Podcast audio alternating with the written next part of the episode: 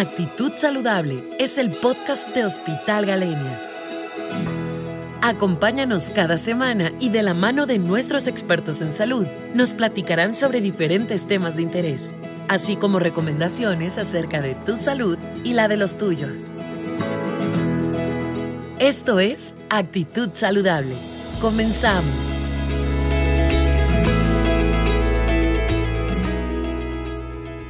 Buenos días, soy el doctor Jacques Miguel Rosales Medina, cirujano de mano. El día de hoy les voy a hablar acerca de lesión de plexo braquial al nacimiento o de manera obstétrica. En primera, les quiero recordar un poquito acerca de lo que es el plexo braquial. El plexo braquial son los nervios que son, están formados por cinco raíces, los cuales se van a dividir y van a formar cinco nervios principales que se encargan del movimiento tanto del hombro, del brazo, del antebrazo, mano y muñeca.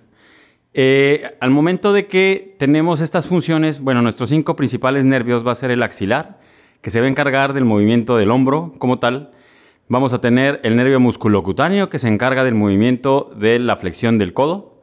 El nervio radial, que se encarga de la extensión de toda la extremidad, tanto del codo, de la muñeca, de los dedos y del pulgar. El mediano, también que se encarga de la flexión de los dedos, pero de manera desde el antebrazo y de la oposición del pulgar. Y tenemos por último el cubital, que es el que se encarga de los movimientos finos de la mano. Cuando al momento de que tenemos un embarazo, si nosotros presentamos algunos factores predisponentes, como por ejemplo hay factores maternos, hay factores del, del feto como tal, y hay factores que involucran a los dos, que pueden llegar a predisponer este tipo de lesiones en estos nervios. Como les comentaba, existen eh, exclusivos de cada uno, pero dentro de los principales de los factores maternos, como por ejemplo, en pacientes que tienen obesidad mórbida o un alto peso, también en pacientes diabéticas, con hipotiroidismo o que ya tienen el antecedente de una lesión de plexo anterior en alguno de sus hijos, también puede predisponer a que se presente este tipo de lesiones. En los niños, pacientes que tienen más de o un incremento de peso, de hasta más de 3 kilos 200 que, que sean macrosómicos, o sea que lleguen a pesar mucho. Eh, también en pacientes hipotiroideos o que presentan una flacidez o que necesiten eh, que no tengan un, un, buen movimiento, también puede predisponer a este tipo de lesiones. Al final, estos dos factores, tanto que la madre sea obesa o que el niño también sea obeso, obviamente da una, algo que se llama desproporción cefalopélvica, que es no hay una relación entre la cabeza y la pelvis. Entonces la cabeza queda muy grande para que la pelvis salga. Entonces aquí hay una diferencia que hace que sufre el feto cuando sale y lo empiezan a jalar el ginecólogo y al jalarlo obviamente los nervios se empiezan a distraer y pueden llegarlos a, jalar demasiado y se pueden eh, incluso arrancar. Eh, al momento de que se están jalando obviamente no es perceptible el niño nace, puede nacer con forceps, pero obviamente con un trauma, que esto ya después de dos días empieza con el niño que no mueve el bracito, que no lo levanta, que no mueve la mano. Entonces estos son signos que eh, la mamá o el pediatra deben estar muy atentos. ¿Por qué? Porque pues obviamente si no lo mueven lo primero que se piensa es una fractura. Pero ya descartando la fractura, que es menos frecuente, porque también durante el forcejeo pueden ocasionarse fracturas de clavícula, fractura de costillas, fracturas de húmero, que pueden predisponer a que el, feto no, no mueva. Pero si ya se descartó todo esto con alguna radiografía, pues obviamente el que tenga flácido su brazo eh, es, el, es uno de los signos que nosotros debemos estar muy atentos para descartar este tipo de lesiones. Eh, también el que tenga un ojito más sumido, porque al, momento de compararlos, igual nosotros eh, recomendamos a los pediatras tomar una foto para comparar los ojos y que sean simétricos, porque si se encuentra sumido el ojito, eso nos habla también de que hay una lesión de estos nervios. Eh, el seguimiento que se da o el tratamiento que se da, bueno, el primero es el diagnóstico, obviamente el sospecharlo, el que a pesar de que se mueve, la mamá le trata de mover el bracito y sigue flácido, o sea, se sigue sin moverse, eh, obviamente acudir con su pediatra y el pediatra tiene que acudir con un cirujano de plexo o de nervio periférico, como es nuestro caso, para que haya una primera revisión. Ya habiendo una primera revisión, eh, se está monitorizando cada mes para ver si hay una recuperación.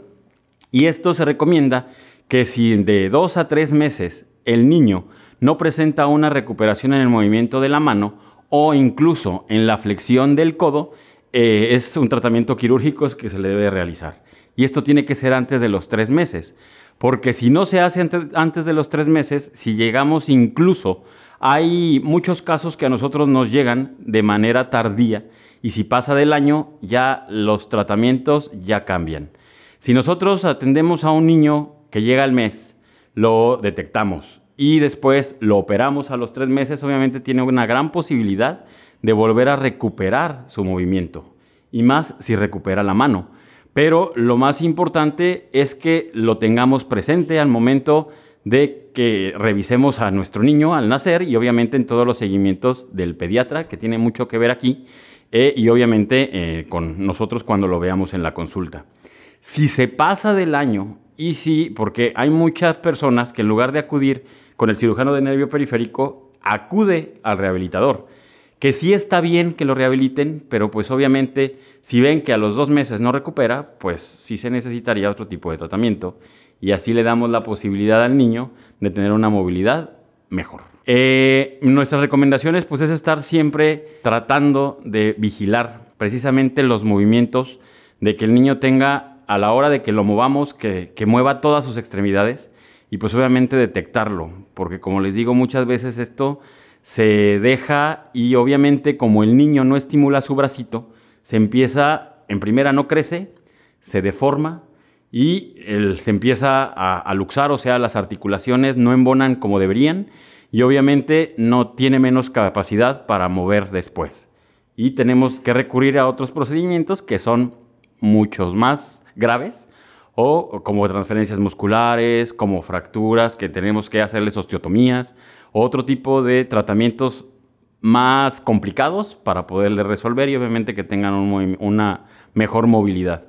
Todo esto es precisamente para que el niño posteriormente, antes de los tres años, que ya su plasticidad cerebral ya está bien, lo pueda, ya no se acuerde de esto y pueda relacionarse bien con el medio exterior. Cualquier duda o cualquier caso que ustedes sospechen precisamente de estos niños, o también en adultos, y después hablaremos de esto. Y lo mejor es que acudan con su cirujano de nervio periférico y de plexo braquial, como es nuestro caso. Síguenos en nuestras redes sociales y visita nuestra página web hospitalgalenia.com. Nos escuchamos la próxima semana. Y recuerda, Actitud Saludable es el podcast de Hospital Galenia.